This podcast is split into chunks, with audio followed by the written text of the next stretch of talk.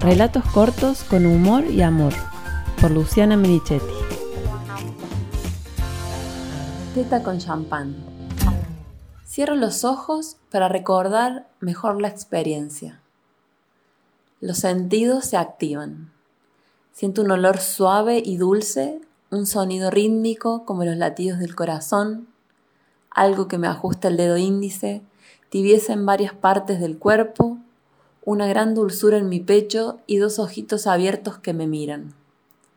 Darle la teta a mis hijos fue una de las sensaciones más hermosas de la maternidad y de mi vida.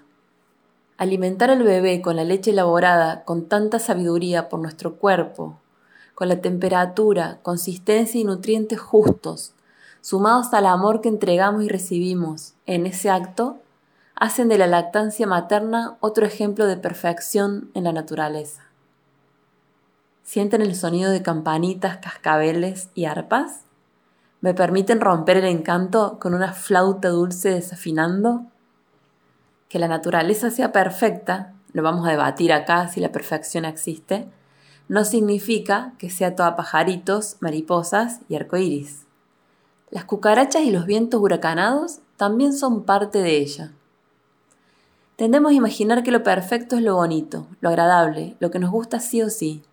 Y si encima compramos la idea romantizada de la maternidad, cuando descubrimos que dar la teta a veces duele, a veces cansa, y que no siempre es tan idílico como creíamos, sentimos que estamos falladas. Ni hablar de lo que deben sentir las madres que porque no pudieron o no quisieron no amamantaron a sus bebés.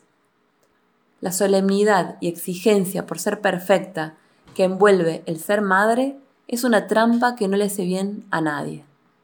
La culpa es veneno y transmitirle esa sensación a un hijo es más nocivo que cualquier tipo de leche. Que duele, que muerden, que cansa, que las tetas cambian, que no todas las veces podés amamantar mirando fijo, conectando con tu bebé, o quedarse dormida haciéndolo también forman parte de la naturaleza. Cuando nacieron los mellis, apliqué toda la experiencia que tenía de mis dos primeros hijos, más todo lo que había leído en internet, para darle teta exclusiva a los dos. Estaba segura de poder hacerlo, además de que lo deseaba con todo el alma. A los más grandes los había alimentado solo con mi leche hasta los seis meses, cuando empezaron a comer, y recién probaron leche de vaca pasado el año de vida, cuando por diferentes razones dejaron de tomar la teta. En el control pediátrico de los tres meses, el médico me preguntó cómo me sentía yo. Él tenía claro que la salud del bebé estaba muy ligada a la de la madre y vio mi agotamiento. Le expliqué que casi no dormíamos de noche porque los mellis tomaban la teta cada dos o tres horas, igual que de día. Si a eso le agregamos el tiempo que lleva a hacerlos eructar, cambiarlos porque después de comer casi siempre se encaca, y que se vuelvan a dormir, no quedaba mucho tiempo para descansar. Me explicó que por el cansancio, que con cuatro niños era muchísimo, al final del día la leche que producía podía ser inferior en cantidad y densidad, por eso no se llenaban tanto, y me sugirió darles leche de fórmula antes de ir a dormir para que pegaran un tirón más largo y reponer fuerzas los padres. Entonces no tuve mejor idea que comprarme un sacaleche.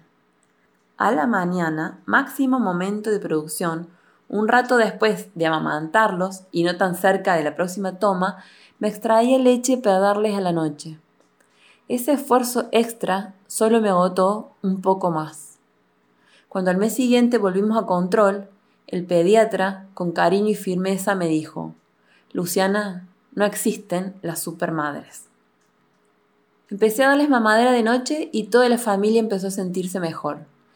Noté el cambio y comprobé que no pasaba nada grave, pero seguía sintiendo que había fallado. Entre lo ideal y lo posible hay una brecha que suele llenarse de frustración, miedo, enojo o culpa. En esos días nos juntamos a cenar con una pareja amiga que nos contó una anécdota muy divertida. Los habían invitado a un casamiento. Era la primera salida desde que había nacido su bebé.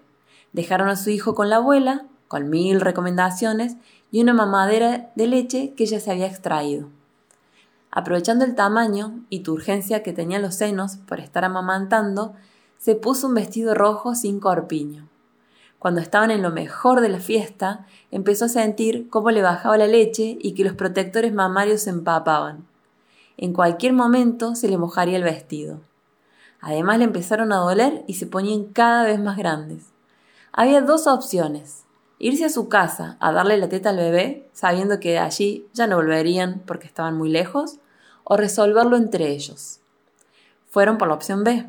Se encerraron en el baño y él, botella en mano, por un rato ocupó el lugar de su bebé. Sacaba un poco, escupía, tomaba un trago de champán, volvía a succionar, a escupir y a beber.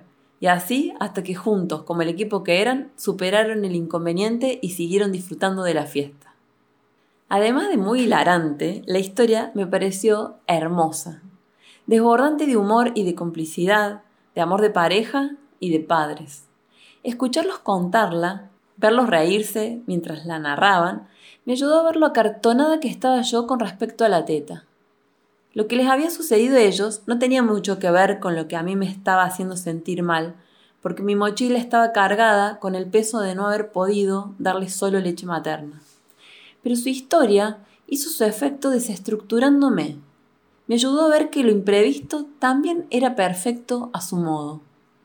Experimentar la lactancia materna sin pretender ser perfectas nos relaja y permite vivirla con más alegría. La vuelve más fácil, más natural y llevadera, más humana.